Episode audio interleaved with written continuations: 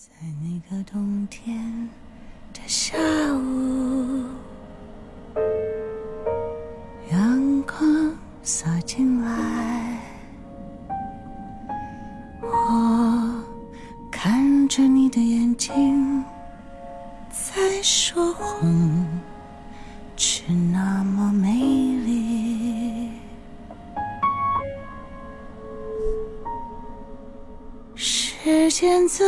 太快了，握着你的手，你有话没说。好，那今天又邀请兰姨，就是我妈，跟大家继续聊一聊关于母女沟通的一些话题哈。那其实上一次录制跟我妈聊天已经有一段时间了，然后我们也聊了很多关于边界感，关于什么是成年人的理念，如何去尊重孩子、尊重父母，如何能够在一段空间之内秉持不同的看法，求同存异。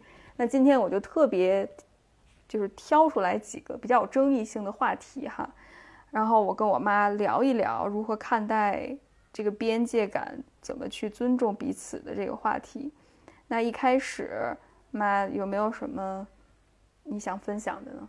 嗯，跟大家打个招呼吧，先。好，大家好，我是蓝色沙漠，特别的高兴又有机会能够跟大家在一块儿聊一聊，不管聊的对错呢，都希望大家能够多多支持，谢谢大家。是，其实我们这次节目吧，还是放下对与错、是与非的这些偏见，呃，我们力争达成共识。但是在达成共识之前，我觉得更好的一点是，我们能够了解彼此的一些想法是什么。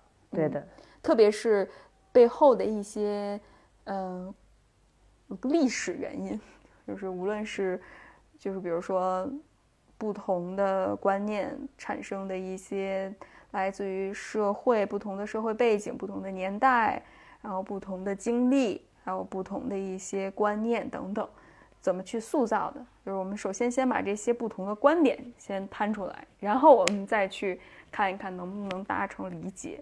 我们今天特别跟我妈聊的一个话题就是空间感这个话题，这也是社群的活动当中跟大家互动，感觉这个词特别能够描述出来父母跟孩子之间的关系。因为很多时候我们觉着为什么父爱或者是母爱特别窒息嘛，你大概能够理解，就是感觉我跟父母之间是好像没有距离感的，没有空间感的，就是我就是父母的一部分，所以。我父母想干什么，我就应该想干什么。比如说，父母觉着天冷了，然后我就应该让我孩子穿秋裤、穿棉裤。那觉着天热了，然后孩子就应该怎么怎么样，就吃冰棍儿、吹空调什么的。或者是哎，我这个腰不太好，那孩子就不应该吹空调、吃冰棍儿。就是会把很多我怎么想的，包括点外卖这事儿也是，就是哎，外卖多脏啊。你就别点外卖了，自己做吧，对吧？但是可能，我觉得特别遗憾的就是，听起来好像是一个关心，但可能很多时候孩子听到的就是一种要求。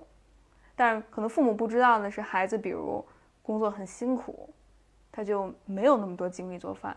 嗯，但是即使是好意，那孩子听起来是一种要求和期待，所以觉得特别心烦。啊，行了行了，别说了，别说了。嗯嗯，所以。可能父母就说：“那我也不管他到底点不点外卖了，爱怎么着怎么着。”然后孩子也说：“哎呀，我就不跟我爸我妈说我工作上的事儿了，那我以后就报喜不报忧吧。”就是到最后好像就沟通的渠道没有了。对对对，就是很多时候就是这些点，当然也有很多背后的原因了。嗯，比如说可能小时候父母管的比较多，期待比较高，或者是干脆就不管，然后回过头来又管的特别多。小时候的该管的时候不管，长大的时候不该管的时候使劲管，嗯嗯，那就过度补偿吧，就是那种感觉。所以我今天特别想跟我妈聊一聊这个话题。第一个话题我觉得特别有意思，就是尊重这个话题。嗯，因为很多人我相信都有这种感受，就是好像父母那代人没有这种尊重的概念。比如说推门进来，就我睡着睡着觉，开始开着会。或者是自己干自己的事儿，然后啪推门就进来了，嗯甚至可能有的时候看看孩子的日记呀、对不对？嗯呃，甚至有的时候，比如说翻一翻你的手机呀、嗯嗯，甚至是问一问这个啦，问一问那个啦，这孩子就会觉得特别烦。嗯那妈，从你的角度上来看的话，你是怎么理解尊重孩子这件事儿？或者是你可以先从父母的视角上来看，你说你觉得为什么很多父母都会有这样的一种行为呢？嗯，我觉着哈，就是孩子在成长的过程当中呢，孩子长大了，孩子慢慢的成长了，而父母呢依然停留在那个孩子小的时候那个状态，他就觉着，嗯，他是我的孩子，我从小就是这么这个关心他、照顾他的，对吧？你比如说孩子在家里这个睡觉，那他小的时候我还用敲门吗？我不用，我直接就进去了。我该给他的呃呃那个那个把被子掖一掖呀，是吧？我我需要怎么着啊？就是就是说什么呢？孩子长大了，父母没觉着孩子长大，可能这个孩子在父母眼里他永远都是个孩子。嗯，哈，你你你是个孩子，那么我小时候怎么照顾你，他就自然形成了，就好像你尽管他现在可能十几岁、二十几岁了，他依然三十几岁，我们听啊三十几岁的啊，三十几岁了，他依然把他看成是一个宝宝，对一个孩子。所以说，很多这个惯性就是他小的时候怎么样照顾他的这些这这些这些方式哈，他就一一直这么延续下去了。他们做父母的他就没有意识到，哦，孩子长大了，他有他自己的空间了，他有他自己的一些事情了，甚至他有他自己的秘密了。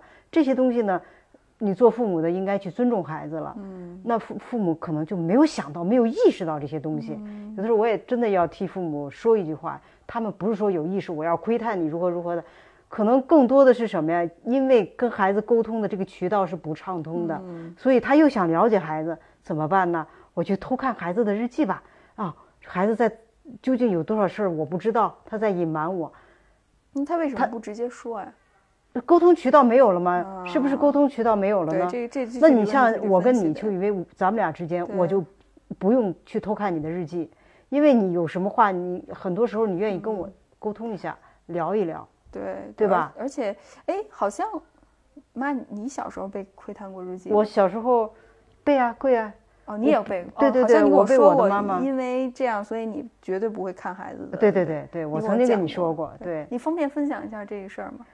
那个这是大家应该在什么时候呢？上也应该是在那那时候我也已经不小了，应该是刚上班那会儿，哦，就就呃呃二十多岁吧那会儿，呃那会儿也是跟跟一在这个婚恋上面跟父母其实是有不同的想法的，有矛盾的。嗯简单来说，就是我妈的男朋友，我姥姥姥爷不喜欢，特别说我姥姥，所以我姥姥就严峻、非常严厉的跟我妈说，就是说不能在一块儿，啊得分手啊。啊，完了之后，他其实我我们到底分没分手，他也不知道，但是呢，他会 去看我的日记，啊，去看日记，他就会就就就会知道咋回事了，就是其实是还没分手，啊是，嗯，就是面上跟他说分了，其实也没分了呢，还，嗯反正就是就看我日记就知道嘛，就知道这种情况，所以我就觉得挺受伤的，当时哈，嗯嗯，嗯那姥姥是不是就是那种比较简单粗暴型的妈妈？呃，怎么说呢？因为我们姥姥那个年代的那些人哈，就是包括姥爷哈，他们都是以工作为为重重点的，对孩子呢基本上就是散养，他不是特别管的那么细。嗯。我所以我们平时沟通基本上也没有什么沟通。你看我小时候在姥姥家是姥姥把我带大的，完了到上学了，上小学了才回到市里面，再跟父母在一起生活，那那就是天天的在一起生活了。那那就是我们就去上学，白天我们去上学，姥姥姥爷去工作，尤其是姥姥，她不仅要白天工作，她晚上还要学习哦，啊。他们那时候那个叫要叫什么什么就是就是思想改造的那些，嗯就文化大革命期间嘛，就就就基本上你就没有时间跟他沟通，跟他交流。我觉着好像是我跟姥姥沟通交流是，还是有了你以后才沟通的多，之前好像就很少。那也就是说，其实，在你的成长过程当中，没有人真的，比如特别是可能可能姥爷照顾的多一些，但是也没什么交流哈。没有什么交流。姥爷所谓的照顾多一点，就是说他一一日三餐，他给我们做做三餐，你你说有什么交流啊？也没什么交流。嗯，所以比如说婚恋情感上，从来没跟你说过，就是比如说未来要找什么样的人，就是等年龄到了该找什么样的人的时候给你介绍对象，或者你谈了之后让老姥爷见了，满意就是满意，不满意就不行，嗯嗯嗯，对吧？就是前期也没有跟你说，比如说哎呀什么是说说矫情点儿，哎什么是爱呀、啊然后这那个。人 人品怎么样啊，对不对？啊会不会疼人呐、这些东西也都这些都没有讲过，没有讲过。嗯。那时候，我我们那会儿好像就是，基本上就是不知道，就到那年龄了，男孩儿女孩儿相互吸引，他就会去，呃，去去去在一起去聊一聊啊什么的。但真的是，就就傻乎乎的，什么都不懂，你知道吗？真的是什么都不懂。是是嗯，是，这方面的教育很少。嗯，所以等等于那个时候，姥姥就看了你的日记，然后发现了之后，嗯，你就特别伤心，所以你就决定以后如果我有了女儿，我有了孩子吧，嗯，如果她有什么秘密的话，我绝对不会去看她的我不会去翻他的日记。对我那时候我就说了，我不会翻翻孩子的日记。嗯。嗯，是，我觉着你给了我特别多的自由吧，在这个方面，嗯，对，而且，嗯，好像我有一些稀奇古怪的想法，嗯好像你们也没有太在意，好像我就挺想怎么着怎么着的，嗯嗯嗯，那你那个时候会不会担心会失控？就是哎，我控制就也不能失控，就是不能控制不了，就是哎，我管不了他了，或者是他有他的想法，甚至是他也有可能走弯路。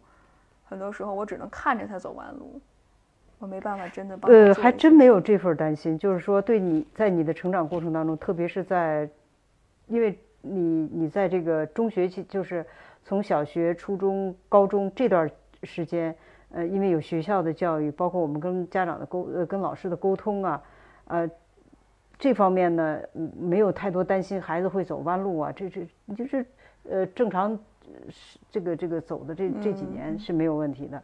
一到了你出国留学以后呢，我我们其实就是就是管不了了被迫就是。啊，就被迫不去管了，因为你管不了了你他一是远，另外一个就是那边的情况我们也不了解，嗯另外最主要的一个原因就是你姨在那边，嗯你住在姨的家里头对，所以姨会常常告诉我们你的情况，然后我们就觉着，其实你在那边学习挺刻苦的，反正就是一直就是更在比在国内其实还要呃更加的勤奋，更加的上进。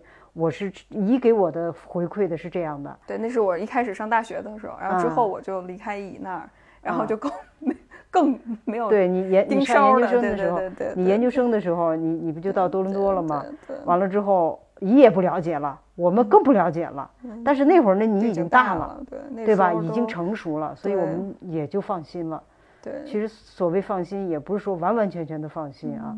嗯是，哦，那这听起来其实也是因为妈你有切身的经历，就是你嗯知道孩子需要一个空间，嗯嗯，所以你希望能够给孩子这样的一个空间。那你觉得，嗯，比如说在咱俩的沟通过程当中，嗯。其实一直以来，我觉着我有跟你保持这种交流的，就。嗯即便是最，呃，可能关系最危就危机的时候，也就是我，其实是我二十七八岁那会儿吧，嗯。我觉着就是我好经历了好多的事情，嗯但是沟通的渠道还是保持着。嗯嗯嗯。那你觉着对你来，比如说，当你有了孩子之后，嗯，你觉着什么是尊重孩子的？对你来说吧，对你那代人来说吧，哎呀，我觉着我，呃，就从我来讲哈，呃，什么是尊重孩子？其实我好像也是慢慢的被你教育的，好像还真不是说我就意识到了。你比如说啊，对嗯，不是说我一开始就意识到了，我没有意识到。包括你看你你你在家里面，你说，当然你这工作也比较特殊，需嗯要安静啊或者怎么样的哈。你说要在家里面啊、呃你们我在工作期间你们要进来的话，一定要要要去敲门呐、什么。这个我们在家里从来没有过这种要求，就是大家都没有这种，你跟我爸也不会吗？也不会的，我们不会的。哦，就是家里人没有这种，就是哦呃，我我我需要有个人隐私啊，这个没有的。但是有一点啊，你你这我只说敲门这件事儿，你比如手机这件事儿，我们因为平时该说的话说了，我从来不看你爸爸手机，你爸爸也从来不看我的手机。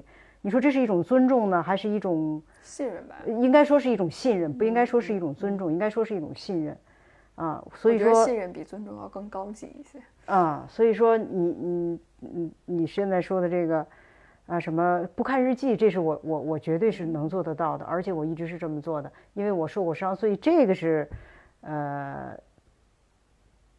这个你要说是这个尊重，嗯，它也是一种尊重，也是一种信任吧，对对对吧对？啊，那那比如说我爸感觉这方面意识就差一点儿，嗯，对吧？嗯，比如说我在那儿工作工作，我爸嘣儿就进来了，然后动动静还特别大，嗯，啊，实际上我我我这个我特别想理解，就是你嗯帮我解释一下。这个就是，其实我刚才为什么要说，我对你的这个，你所谓的现在告诉我的，我我在尊重你的这这几条里头，实际上是被你教育的，嗯，对吧？尤其是在家里面，你在家里面工作的时候，就说我我会敲敲门，哎，对对对，你那方便你不方便？给我发个微信啊，对，发个微信。但是你爸爸没有被你教育过，为什么？为什么？因为你常常工作的时候，你爸爸是在外面的，也就是说，咱俩沟通的很多这件事情，你跟你爸爸很少沟通。但是我跟他说了呀，我跟他说了很多次啊，我说我要工作，然后包括你会更积极的问我、你的时间是什么，嗯，我爸也会问，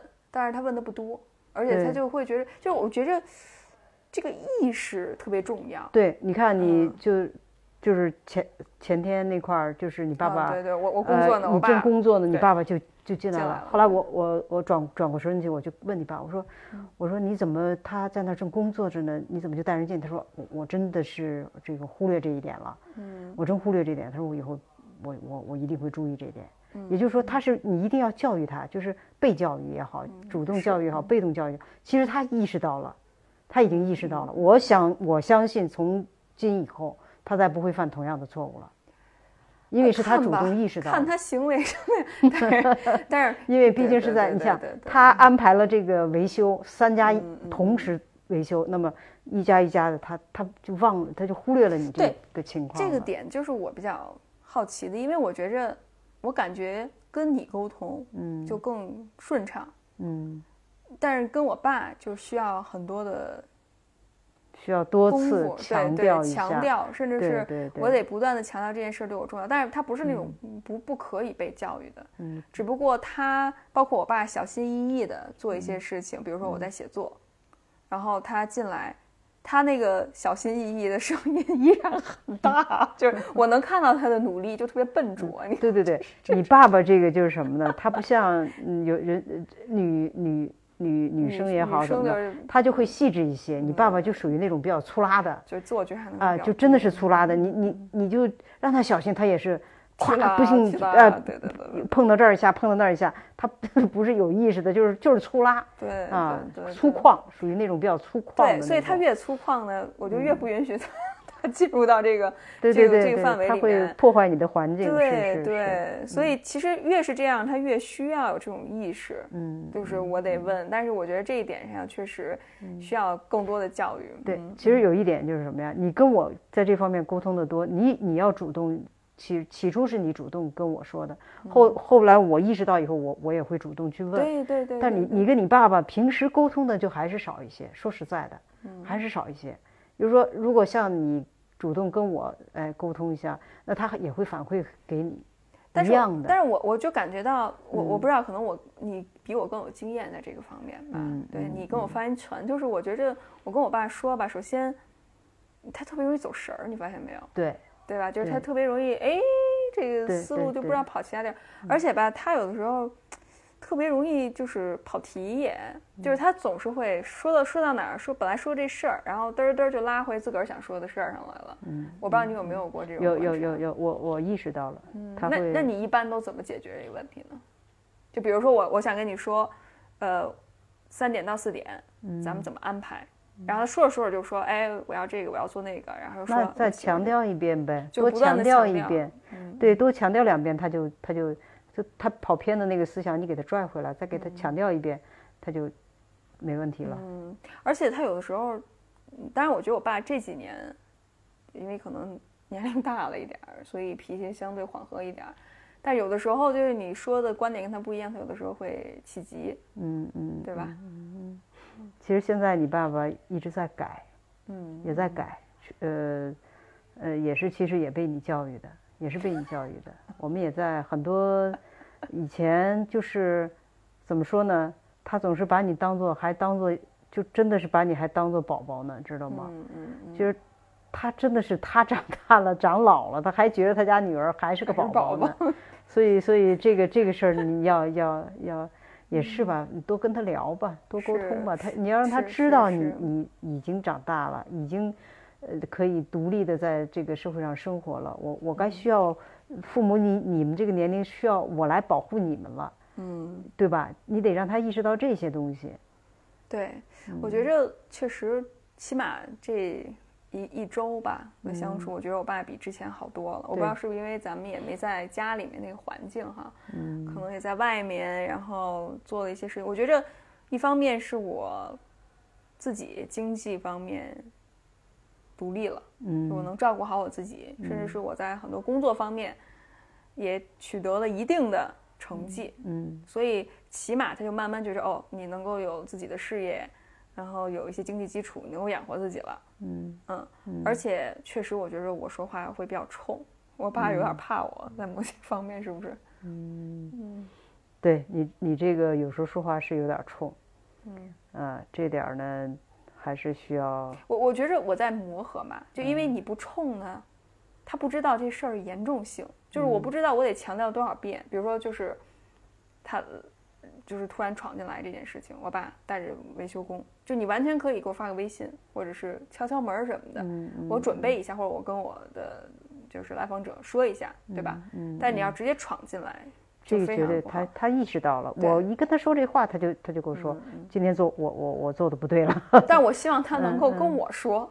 你哦，他没跟你说哈？他没跟我说哦，嗨，我告诉你吧，这是有一点，你想想，这就等于是他要给你承认错误了，对不对吧？你爸爸多么 傲气的一个人，啊，对对对，怎么会说软话？是是 这点你也要理解啊，这这这事儿要慢慢来。嗯对这这个我也不想着，也不期待嗯，但是起码嗯他能意识到这件事儿对我的影响，嗯对对对就行了就行了。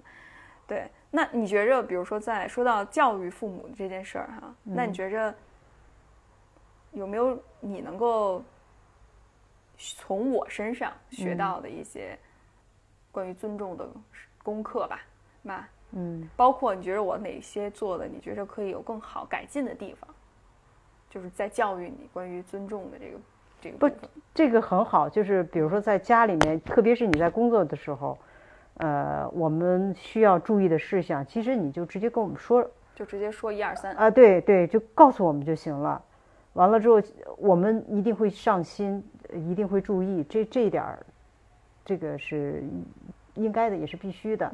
呃，其他的方面，你给我举个例子，比如说什么，比如说什么，嗯要不然我不知道怎么答复你。哦，那比如说妈有没有什么就是关于尊重这一点儿？嗯这咱说的例子可可能比较具体哈，因为嗯我觉着在尊重方面吧，哦，包括上次有一件事儿，嗯嗯，就你还记得你想让我帮你看合同那件事儿吗？啊啊啊，然后，但我妈就是想让我帮她看看合同，因为我有一个律师的朋友，我经常看我的一些合同，会找我这位朋友。嗯然后我妈就说：“哎，你看一下。”然后我就给我那律师朋友，但是我没跟你说是需要付费的，嗯嗯，所以我妈可能会觉得朋友嘛看一眼，但是我们这代人就是公就是亲兄弟还明算账，嗯，对吧？嗯你拜托朋友做更需要这样，甚至是你千万不要给我打折，这就怕欠情谊，因为我信任你，嗯所以我更需要在这个钱方面、时间方面尊重，嗯对表表达尊重。嗯那一开始我妈可能就会觉着，哎，就朋友看一下嘛，无所谓。但我会跟我朋友说，你按着说，我我甚至没有跟他说是你，嗯我说的是我朋友，因为我怕我说是我妈妈的事情，嗯他就也会勉为其难的给你少收点钱。然后后来是我们定了个时间，定了一个价格，但是其实，在那天呢，他并没有按时给到我反馈，嗯，然后你又需要要。对，嗯然后你说那这事儿就算了，我已经就是这合同已经处理了啊。嗯然后那一刻，其实我的感觉就是特别的生气，嗯嗯啊嗯然后我就说，怎么就是出尔反尔呢？就是用你的时候行，然后变得这么快，也不跟我说一声，嗯，我就觉得没有被尊重。哦但是我我后来一想，就是后来我在想啊，我说，一是的确我那朋友他没有按时给我，后来我跟我朋友说了，我朋友说也不好意思，我也没处理完，所以还好。我还说我说没事儿，我一开始说我说你没事儿，你处理多少就算多少，这钱我我 cover。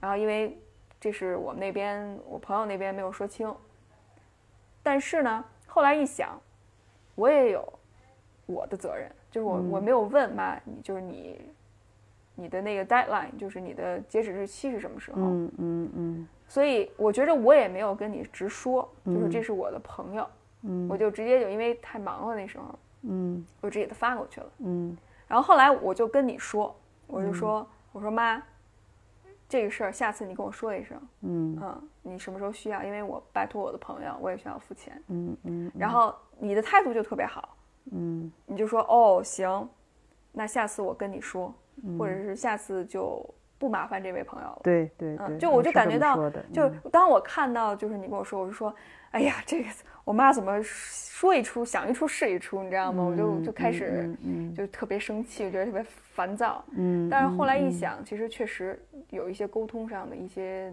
就是误对没有。还是没有沟通好。对对对对，这个我觉得这件事儿吧，哈，其实当初我是，就是在我们这一代人来讲，朋友就是朋友，对朋友不不会涉及金钱的。是。你比如说，我有一个律师朋友，哎，那那个我会说，哎，帮我看看这个，那个，嗯，我就简单几点，你帮我看一下有没有问题，没问题，OK 了，我我我这合同挺重要的，嗯就拉倒了，这事儿就过去了，因为朋友嘛。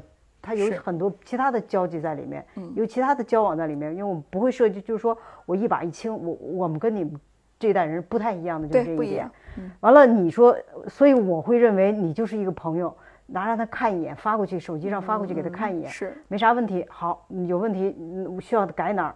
哎，可能给我指出几点来，我我这件事情就过去了。我没有想到，就是说，呃，像你刚才，其实你你后来也跟我讲的，就是我这朋友就就是正常的，对啊，对吧？对完了以后呃要要付费，要呃怎么样怎么样，这个是这是后来你才告我的。对那我就是那其实如果是这样的话呢，不是说为了省这几个钱，我就是说，嗯当时就是要一个比较信任的。你嗯要如果我我呢，我可能你要是同样你告诉我我这件事情要付费的话，那我就找个律师事务所，我就去问一下，咨询一下，没多少钱嘛，嗯是吧？他也会给我，但是有时候我可能不会信任，因为嗯就是一面之交嘛。对对就有有有一份信任在里面，所以说这个呃这件事情上咱俩没沟通到位，对对这个根本谈不上尊重不尊重的问题，对，因为但是我但是你会想我第一开我不尊重你了，对对，第二就是、啊因为我还是拿着我的标准再去要求你，所以我也在学习，就是怎么去表达。因为很多时候我发现，当然有那种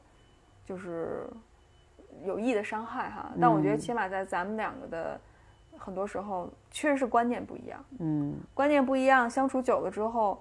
很多时候，如果解释不清，或者是比如说那那天我比较累，嗯或者是你那天情绪不好，嗯，所以可能就会起急，对啊，对，所以就会让这个事态继续就是发酵，然后就会产生一些矛盾。嗯啊，但是我觉着我因为咱们沟通久了，或者是我可能转转念一想，会不会有其他的可能？然后我再把我的一些想法直接给你表达出来之后，特别是你很欣然的接受了，嗯你们有没有说啊，怎么还花钱啊？你知道吗？嗯就是或者是，哎呀，不就是朋友帮个忙吗？至于吗？就类似于这种，就是好像并不理解，但是你很很欣然就说，哦，对，那那我就知道，所以一下子我的情绪就没了。嗯嗯嗯，就我觉得是咱俩的配合，就一方面我也把我的那个期待表达出来，或者是我真实的想法表达出来，再加上你能够接受，嗯。然后并且你也说哦，下次我会跟你说，嗯。我觉得两个人都很平和的，起码能够站在彼此的立场上去考虑问题，我觉得也特别好，所以我就意识到哦，这只是观念的不同，对。呃，我并没有所谓的就是好与坏、对与错，然后聊完之后行就行，不行就算，对。对吧？对，嗯嗯，对，这是我想到的关于可能接近于尊重，但是其实背后其实还是观念上的。嗯，对对对，就是现在很多时候跟父母，呃，孩子跟父母沟通容易产生矛盾。其实一最主要的就是沟通渠道不畅通，另外一个就是观念不一样。观念不一样，那这个观念不一样的情况下，更需要耐心的去沟通。没错，对吧？就是说父母这个观念，他认为他是对孩子很好的。孩子就觉得是一种负担，就是大家都是戴着自己的有色眼镜去看对方。对对对，所以所以就本来很亲的关系是吧？很好的这个这个父母孩子女之间很很亲密的这种这种这种关系，反倒处的就跟仇人一样了。是啊，所以特特别遗憾，我看到大部分的父母孩子沟通有阻碍的例子。就是你说的这两点吧。嗯，首先没有沟通的渠道，嗯，就是父母也没办法拉下脸来，就拉下脸来，真的是就跟孩子平等的对话。因为父母就觉得，我是过来人。这个还是有一点这个平等的对话，这一点其实很多时候父母跟孩子，你说起来容易，就这两个字平等，但真正的做起来，可能真不知道怎么做。那你觉得你的心得是什么呢？怎么平等的跟孩子对话？哎呀。这个我是觉着什么呀？从我自己角度来讲哈，其实有时候我也体会不是特别的深啊。就是我跟孩子是平等的，我也不知道，其实我有没有对你平等讲话，应该你体会最深。嗯，因为我就觉着我平时怎么着，我就是怎么着的。嗯，我觉着可能在一些事情，就有一些特别核心的事情啊，可能不太平等吧。就是你还是觉着你的想法是对的，就我觉着什么是平等，就是把对和错放下，咱俩聊聊这事儿，就是把这些预设和偏见放下。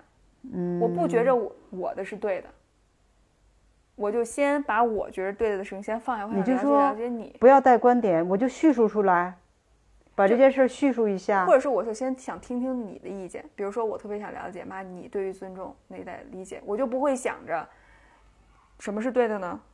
就是亲兄弟明算账，所有我的朋友为我做的工作都是应该要付费，我要尊重人家劳动成果，这是对的。那如果我带着这个观念去看你的话，那你肯定是错的。嗯。然后你说什么都是错的。你说，哎呀，那个朋友之间都是帮个忙啦，人情嘛，对吧？那我会觉着这个很这个观念很落后。嗯，这个不够不够现代。你懂我意思吗？就如果戴这个，我觉着你，你看你这观念比较落后，老土，对吧？嗯嗯。那咱俩还聊，那就没法聊了。对啊，那就不平等。先给我戴上帽子。对我还落后我就觉得我有优越感。对，我觉得我们现代人，对不对？嗯。你这不行，你这个是吧？对对对对对，先别那个判断对错。对，即使父母觉着自己过来人，他会有一种优越感，其实孩子可能也会有。比如说，我受过更多的教育，嗯，我在大城市生活，我出过国，我见过更多的世面，嗯，所以别人都这样，你也得这样，这也可能有有的时候成为一种优越感，对对对，对吧？对，嗯，就就阻碍了两个人去了解背后的他在怎么想。其实当咱们说完之后，那可能你还是会比较喜欢人情的那一套。那我们这代人可能因为就是这么过来的，对啊，那我还是喜欢。就是边界分明，嗯嗯，那你就按你的方法办事儿，对，然后我就按照我的方法办事儿。那咱俩如果真的不得，咱俩交集在一起的时候，那么那就按你的来，因为你谁做主，对，谁做主就听谁的。对对对，如果这件事儿你委托我来办，那我就走人情世故。对，那如果按你的办，那你就你就边界分明，然后你就听我的，然后你就把钱给我嘛，嗯，然后比如我给你办事儿，或者我就直接垫上了，对吧？对吧？就是，但是如果我听你的，那我就按着你来。你就就好像炒菜似的，比如说，就是同样做茄子，如果我妈做可能是清炒茄子，不是清炒茄子听着这么难听。比如说，就是炒茄子，然后我是炸茄盒，对吧？嗯。那我炸茄盒，你就别说，哎呀，你要这么炸，你要那么炸，我要炸茄盒，你就听我的。对对吧？你红烧茄子，你炒茄子，那我给你打下手，我就听你的。我又别说，哎呀，你多放点醋啊，多放点糖啊，再炒炒个糖色呀，什么这些东西就别就指点。其实这个中间就是一种有有存在一种尊敬，对吧？对不对吧？我信任你，你可以这么做，对吧？然后你既然交给他了，你就信任他，你就让他去做就完了，对吧？这个有一个特别大的智慧就是放手，对对对对，这个我觉得对于很多这都很多父母做不到的。对放手这个别看这么简单的一个事儿，做不到的。挺难的，嗯嗯就允许自己孩子。嗯那说到这一点，我想聊聊第二个话题，就是鸡娃这个话题。嗯鸡娃就是现在特别特别流行的，嗯特别是在一线城市中产高知的家庭，嗯就觉着我名牌大学毕业，嗯海归高材生，我孩子也得跟我一样，嗯嗯，嗯，甚至比我还得好。还得好，对嗯对。嗯嗯其实我妈在这一点上特别有感悟哈。其实我就特别想采访一下我妈，因为我觉得我从小到大，我哪怕考五十多分不及格的时候，爸我妈也没怎么管过我。嗯 你你想你是怎么想的呀？嗯，其实，在你成长过程当中，我们也看了很多关于这个孩子教育这方面的书籍啊。但我真的觉得你们没怎么管过我。呃，是，因为什么呀？你你感觉得到我们没有管过你。对我我对吧我没感觉过。呃呃，这其实这双这是有很多原因在里面。一是我们工作也忙，那时候都上着班哈。另外你也不能说我们没管过你。其实你你像你从小看的那些书啊，包括我其实我在这方面就是怎么样教育孩子啊，这方面我看了很多的这个这些这些这些东西。完了我就知道，对孩子的这种，特别是在他呃低潮的时候，要鼓励孩子这一点，我我觉得我做的还是好的。嗯对对还是好的。特别是你这个，你比如说你考分考的不高的时候，你说我心里难受吗？我一定是很难受的，我也很生气的。但是我表面上还得告诉你，没事儿，下次再考好点就行了，嗯对对对，对吧？这不就是鼓励孩子吗？你你不能让他把孩子弄得都没了自信心了，嗯他怎么接下来的生活怎么办呢？其实，其实做父母的很多时候，可能工作了一天回来看见孩子这个成绩的话，他一定是火冒三丈的。你想让他去，嗯，去去很好的去面对这样一个状况的话，他也也也很难的。是嗯是，我记着我爸辅导我作业，就是他就着急，我爸就是那嗯种急脾气，没什么耐心，然后总觉着我不行的那种，就是鸡娃的那种父亲啊。但是好的一点就是我爸工作比较忙，他也没时间管我。嗯然后我妈呢，就是给我更多的鼓励，而且我觉着，当然你小时候特别小的时候会把我跟别人比较哈，但我啊，我对，我就有一段时间，有一段时时间我是这样对对对子的，后来意识到了。对，后来就嗯其实到之后，学习对我来说就是特别个人的事情，包括我有一段时间也不好好学习。嗯哦，我想起来了，有一段时间我光看课外书，嗯不好好学习，然后你你们也控制我玩电脑啊，然后看书啊，还有就是写写小说，自个儿也写写东西什么的。嗯反正有一段时间是，然后也有一股有过一些冲突，但是我总体来讲，我感觉到好像没有特别大的压力。嗯对嗯，就是后来上高中那会儿，我确实学习就是中不溜儿吧，也也没什么特别，就是我从小也不是一个特别就是优秀的孩子，就是不让人操心，但是你也很难说，就是我学习特别好那种拔尖儿的那种，嗯嗯，对吧？嗯，然后我心思也没有全用在学习上，其实是什么呀？花花肠子很多时候，对你那花花肠子，你这个这个这个呃很有主意的那些那些做的那些又胆大又妄为的事情，好像又又很危险的那些事情，我们其实是不知道的，知道吗？没人告诉我们，这都是你后来叨叨叨叨叨叨叨叨出来。我就想着，我的天哪！我说那那会儿这孩子太放纵了，这几乎处于无政府状态呀。对啊，对我那个那个那个对对对，那么多其实是，你比如你说你去游泳了，掉掉到里面嗯又不会，那会儿又没学过，这差点都淹淹死，嗯我都不知道这些事情。对对，我觉着我小时候就是在这种医院的大院里长大，就跟一帮孩子跑。我觉得我小时候挺幸福的，很多我觉得现在我的一些身上的一些性格，包括身上的一些就是有棱角的地方，也都是小时候就是疯跑，嗯嗯，就是特别放放纵的成长，嗯然后跟小朋友们就是打打杀杀的那种，嗯，然后就玩的特别好，就很自由吧。我觉得我小时候的那个成长对，没有太多的给你太多的压力，必须要怎么样怎么样的。对，嗯但是我我妈就是现在也看到有孩子的父母，特别孩子比较小，上小学吧，就那个时候对孩子要求这个要求那个，我妈就挺心疼孩子那孩子。对对对，我现在就觉着，呃，特别是年轻的父母，真的是，嗯，不能再就是横向的去比啊，他家孩子学什么，我家孩子一定要学什么，他家孩子怎怎么样，我家孩子一定要怎么样，就是说把自己本身的一些梦想啊实现不了的，就就愿意让强加在孩子身上，让孩子去实现。其实这样啊，给孩子压力太大了，反倒不是一件特别好的事情。特别是这些孩子，当他小的时候，他也意识不到的时候，你给他报的各种各样的这个班，不是他的兴趣爱好的话，根本一点用也没有，白花钱白花时间，对吧？出去疯跑吗？啊，而且对，真的是还不如让他多跟孩子们在一起，孩子们在一起互相打打闹闹玩，嗯，玩玩啊，这个他会互相间学习很多的东西。但是现在好像都没有那种都没有这个环境了。对呀，我小时候一一帮孩子。啊，对呀，你看你在咱们院里头，就跟你这么大的男小男孩、小女孩在一天到晚的，真是疯跑。你现在没有这环境，一家对。一家把那个那个那个房门一关，就是自己家这几个人，他根本就除了在学校能跟孩子们在一块玩一玩，放学之后没有时间，是，对吧？所以也也确实是没有这个环境了。哎，但是呢，父母呢一定不要给孩子太大的压力，要随着孩子的性子，他的兴趣爱好，完了以后呢去教育孩子，这点太重要了。因为我是过来了吧，我就我就我就知道，你像当时给你报的这个什么数奥班儿，什么呃乱七八糟的那些什么珠算班儿，什么什么脑算班儿，我都是混下来，根本就没学，这都是你后来讲的，我就你就没学，白花了时间，白花了精力，还耽误我们很多的时间，真是。我就觉得真是，呃，主要的就是说什么，让 孩子在这个疯 疯跑的过程当中，哈，就是这个自由的过程当中，让他培养一个好的性格，让他培养一个强大的这个这个心理承受能力，将来以后不会抑郁啦，什么焦虑啦，对吧？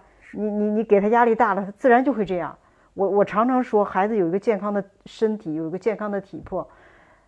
这个比他有多少知识都重要啊！要不然就说很多孩子就是大学毕业了，什么研究生毕业了，最后是是得了这个抑郁症了。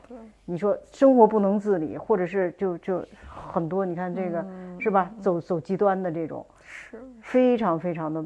哎呀，不好，所以说年轻的父母他就意识不到这个，但是我们这过来人以后一直在说这个，可能他们也也也不会理解我们在说什么。对啊，你说哎呀，那光就嗯，头脑简单，四肢发达，嗯，不是那样的，真不是那样的。我我也觉着是。所以说这个就是说这个心理教育，就是对孩子从小的这个心理教育哈，让父母懂，首先要让父母懂，是就这个渠道怎么弄，我就我就特别的。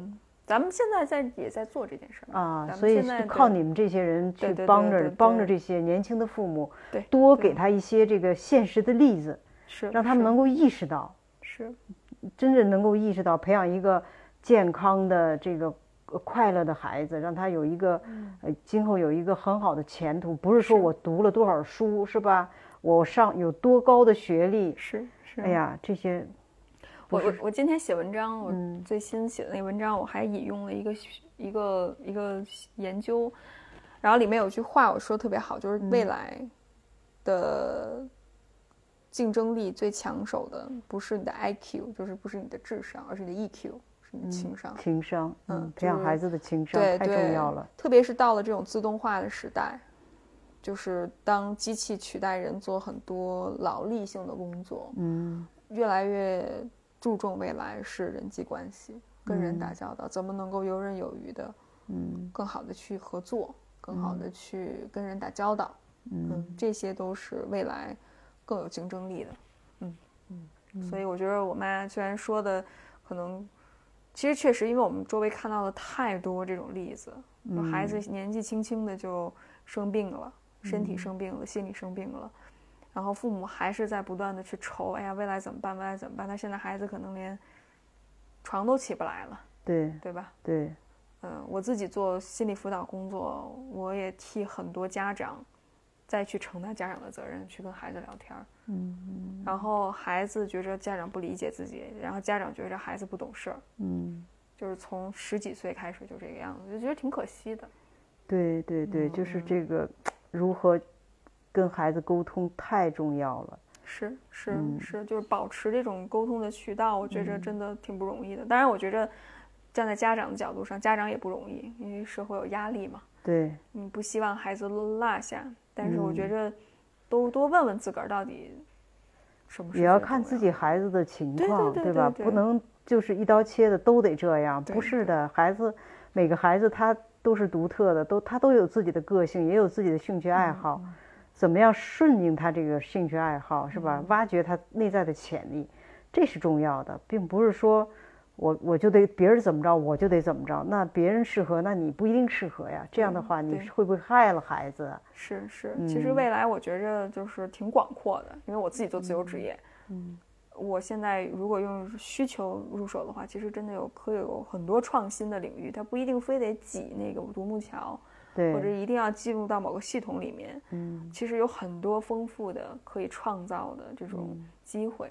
嗯对我觉着这个我们有机会之最后再聊，之后再聊哈。嗯那我还想跟你聊的一点，妈妈就是关于分离焦虑这个问题，嗯这也是最后一点吧。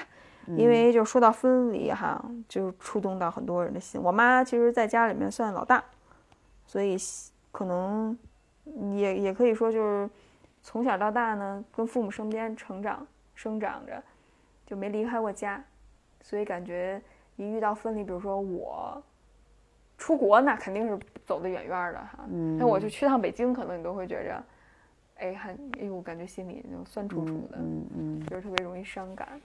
嗯，那就是面对分离这一点吧，你觉着嗯是什么会让你感觉这么难过呢？难以接受呢？那一定是亲情在里面呀，对吧？嗯嗯呃，也自己家的亲人愿意多在一起啊，多见面呐、对吧？那那走开了以后肯定会伤心呐、嗯，我能理解，就是你就伤心，嗯，但是有那种就是感觉好像，就是你好像分离，就好像感觉就是特痛苦，就撕裂的那种感觉，就特别难过，让你特别难受，甚至是就特别想哭的那种感觉。我觉得哎你有吗？妈？我有过。有你有你比如说你你你第一次出国走，我哦就那个我能理解，那个我啊能理解，很伤啊心。还有就是，呃，还有几次就是你刚刚从国外回来，刚刚去北京工作那段时间，完了，哎，从呃回到石家庄待不了多少，待不了几天又走。嗯啊，这个我也会觉得特别伤心，就就好容易回来几天还没热乎了好呢，啊又跑了，这种是事是是。但是你要说我有那种焦虑啊，我倒没有，就是哎，这这今天比比如说今天下午要送你走吧，哎呀就开始就觉得不舍，有一种不舍，完了以后就是走的时候可能，呃你走了。你一挥手走了，我我我接下来可能会 会难过。我妈现在说着说着就已经啊，开就始，就就有有那种伤心的那种感觉，过过了就过去了，回了回到家就没事儿了，没有我我我是没有那种焦虑的感觉。就是难过，啊，就是难过，就是分别分分别难过那么那么一小会儿，嗯。倒没有什么焦虑。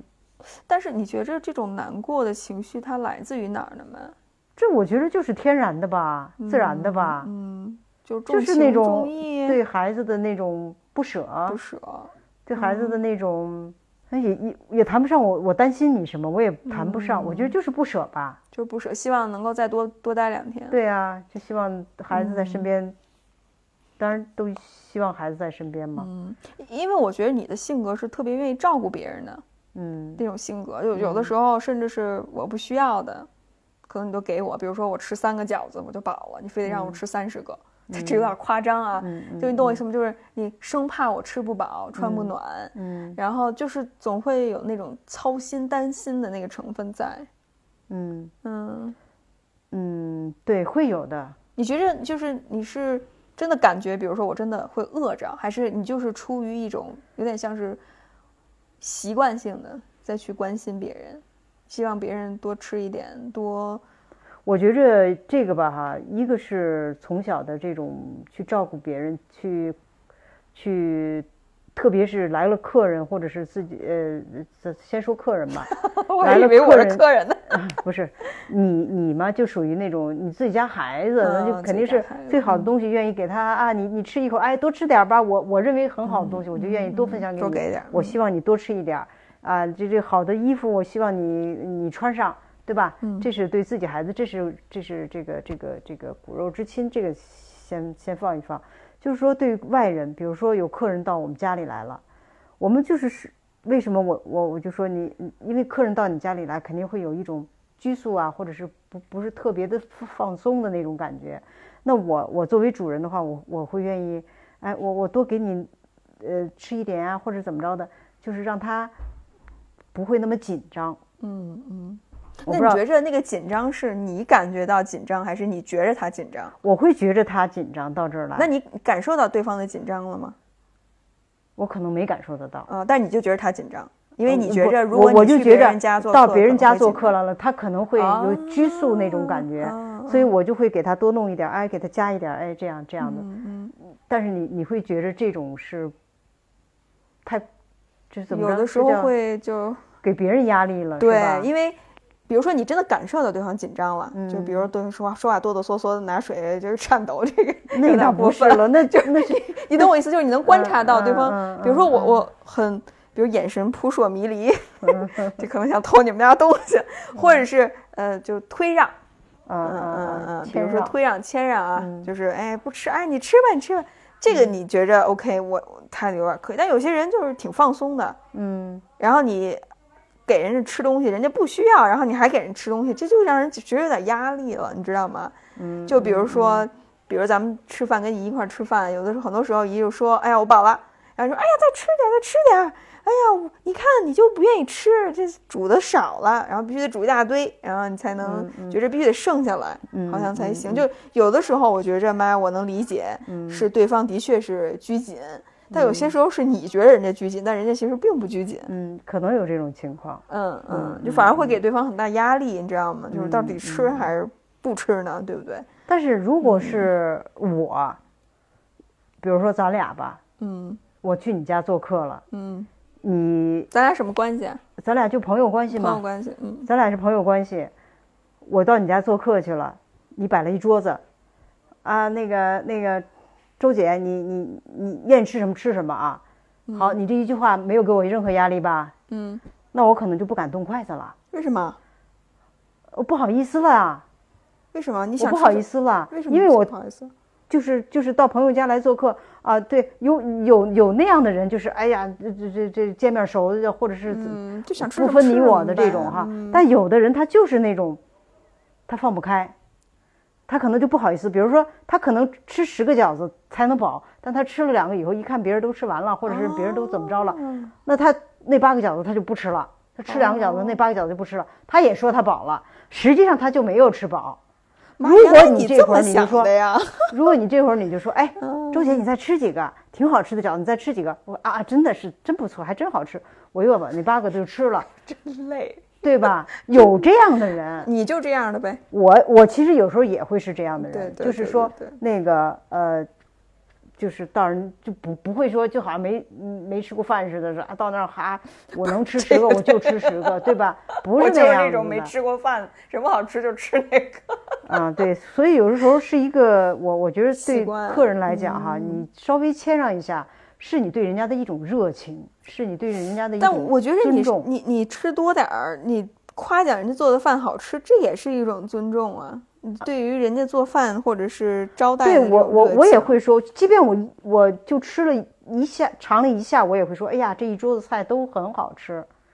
我肯定会去夸奖别人，这个不嗯不成问题，但是我可能就不好意思去吃那么该吃那么多，我不会吃那么多，知道吗？所以我觉得嗯那你稍需要有人照顾着你呃，不是说那是照顾啊，就是有一个谦让，就是有一个谦让，让人觉着很热情，你很热心，很热情。这样得那对方表么我会示一下。对对对，我就会很放哦松，哇，对吧？如果你就不说，啊，呃，像你们说的这个边界感很强的这个，谁吃谁的，那除非就是一份儿饭，你一份儿我一份儿，大家一份儿。那如果这一桌子的话，一定会有一个人主动的去去去让一下啊，或怎么样的，让大家气氛也好。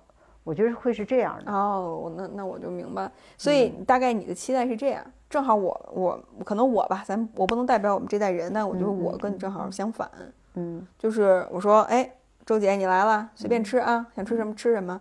如果你就就哎这加两个，哎那加两个，然后就不吃了，我觉着不合胃口吧。嗯我说周姐不合胃口，我就直接跟你说了，啊，嗯我说不合胃口啊。然后你一听，我估计你就觉着啊，为什么这个人不跟我谦让一下？为什么不给我加饭？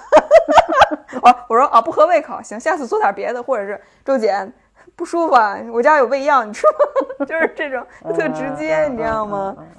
对，嗯所以这还是观念的问题，关键问题，这还是观念的问题。嗯，然后就觉得那种推让特别累，包括就是不是会是那么真的是成了那样的推让，也也也没有不，你看我，咱们去泰国，嗯，跟 Rocio 去泰国，嗯跟他妈妈去，那我就觉着你跟阿姨推让，我们俩看着就特别崩溃，你知道吗？就是就是就你看该吃就吃吧你，看那会儿就是那种状况了，就是我明明看到阿姨还没有吃饱，我我我明明看到她吃了那么少，她不可能吃饱，因为那么老长时间活动啊或怎么样的，但是她就停下来了，嗯嗯，我就觉得她一定是没吃饱，啊就要但是后来我就会把我我我会我会谦让一下，我我嗯让阿姨你吃这个，是吧？大姐你吃这个吃这个啊，大姐也就把它吃掉了，嗯这就说明什么？她确实没吃饱，她还是需要的。但是如果别人给她谦让一下，她就吃下去了；如果不谦让这点儿，她也就那样饿着吃不吃个半饱，可能是是吧？就是我们这一代人都会有这种嗯，互相的这种谦让一下，对，所以特别好，就是显得热情一些。咱们四个人，你们两个可能都懂，就是你们的那个我们的这个规则习惯对习惯。然后我跟对 r o 对 c i o 我们两个就更那个什么一些。嗯然后甚至有的时候，比如说我去阿姨家做客的时候，嗯然后阿姨就就是给我盛好多，我说阿姨我不吃了，然后阿姨接着盛，我说阿姨不吃，阿姨接着盛，阿姨不吃，然 后就是教育阿姨，嗯我就会告诉她。然后包括 i o 也说说他这么大了，你别再照顾他了，他我们应该照顾你了，就是。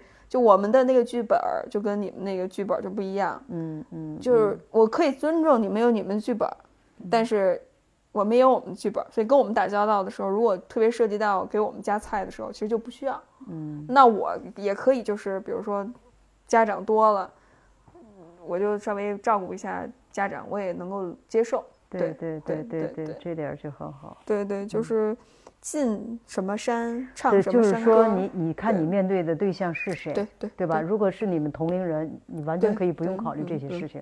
但如果你要面对的是你的长辈，那那还是需要去去去谦让一下。就我能，我我喜我可以尊重你们的规则，但是比如涉及到我的时候，我就特别不喜欢。嗯，就那你就跟阿姨说我不吃了对对，把把饭碗一拿，她就不会再嫁给你了是吗？，我就特直接，所以阿姨一开始就有点儿就是抹不开面儿，但时嗯。间长了，她也知道我是什么德行的一个人，所以反而她就啊行，说啊可以，嗯。对，就就就都就挺好的。就是我觉得好难得的一点就是你跟阿姨其实都是那种心特别软的家长，嗯。就是也愿意去了解孩子，也愿意去尊重孩子，即即使就是可能不能够特别的认同，嗯，但是我也选择去尊重。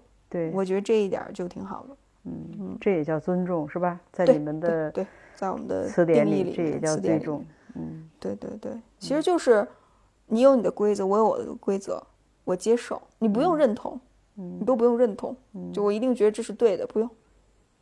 这个太要求太高了，呃，就是我接受你跟我不一样，嗯啊，生活方式选择都不一样，即使我不认同，甚至是我觉着会不会我会感觉到焦虑什么的不安，但是我接受你是这样的，有这样的想法，然后我们再去探讨。所以你看，如果连接受都不接受，我一下子就觉着你是错的，嗯。嗯，那连沟通的可能性都没了。所以很多父母呃跟孩子沟通不了，就是先把帽子戴上，嗯，是吧？你先 先定义对错，课文嘛，下边就没法谈了，是渠道沟通渠道就断掉了，对啊，所以后边就陆陆续续会产生各种解决不了的问题。对啊，然后再加上观念不一样，嗯，那就更就是强化这个，嗯，你不理解我。对。当然了，我在这儿还是说，因为我做有的关系辅导的多一些，确实有那样的父母，嗯就是油盐不进的父母，嗯，真的有吗。太可悲了，这样子。对对对，就是就是一直以来控制欲特别的强，然后也不愿意改变，真的有这样的父母。所以我觉得大家还是按照自己的就是现实情况来。有一些父母有意愿，包括想要这么做的话，也可以。比如说，我觉得我跟我爸其实就很难有我跟我妈这样的这种交流，所以我觉着可能需要花更多的精力，更多的耐心。当然了，我觉着你也不要对这种能力相相对来讲比较弱的家长有太多的期待，就是按着自己的节奏来。实在是如果觉着没有办法沟通的话，那就先照顾好自己也行，对吧？当然，如果能沟通的话，当然这是一种可能性，并不是每个人都有这种机会和资源还有能力去这么做的。嗯，所以我觉着还是按照大家的需求和现实情况来去做选择吧。嗯。那最后，妈不知道有没有什么你想跟大家说的？时间差不多了。对，就想还想提醒一些，就是跟孩子不好沟通的这些父母，就是没有这个呃很好的沟通渠道的这些父母，真的是想提醒一下这些父母，就是说你刚才说的那个叫什么？那个给这个父母提。这个定义的他们的叫这叫什么？有毒有毒关系控制，就是说控制啊，你是说控制欲很强，控制欲父母的控制欲就是内心特别没有安全感，就一定要让孩子按着自己来，否则就特别慌，特别焦虑啊那种。其实是这些父母他们是很可怜的，因为他们都没有意识到他们在做一件对孩子对自己都不利的这样一件事。那有些人意识到了，他他他没能力，他做不到更好，那怎么办？哦，那我就不知道了。反正我就觉着。因为很多父母啊，他就他从小的这个受的这些教育，也都是看着他上面的父母做怎么做，他也是怎么做的。其实很多的时候，我们不知道怎么样做一个正确的选择。是。嗯，那其实如果是这样的话呢，就是 也是多找找这方面的书籍也好，就自己学习，别让孩子在啊，对对对对对，自己先去学习学习，为什么我跟孩子。对，沟通渠道是不畅通的，寻求一些帮助，对先寻求一些帮助，不管是呃外在的，还是书本的，还是这个咨询师的，多寻求一些帮助。完了之后，你就会知道自己问题出在哪儿，孩子的问题出在哪儿。这样的话呢，才好有一个很好的解决的办法，不能就硬来。这样硬来真的是会害孩子一辈子，也会害整个家庭，会真的是太呃太多这样的案例了。就孩子都五六十岁了。就是父母都八八九十岁了，还在干仗，干一辈子的仗，就真的是动手，对对，很悲惨，很悲，头破血流，真的，对对对，所以这样的例子很多，真的是不希望咱们身边的这些朋友啊，再出现这种状况。嗯，是好，特别感谢我妈今天能够做客我们的节目，在那个冬天的下午。阳光洒进来，我看着你的眼睛，在说谎，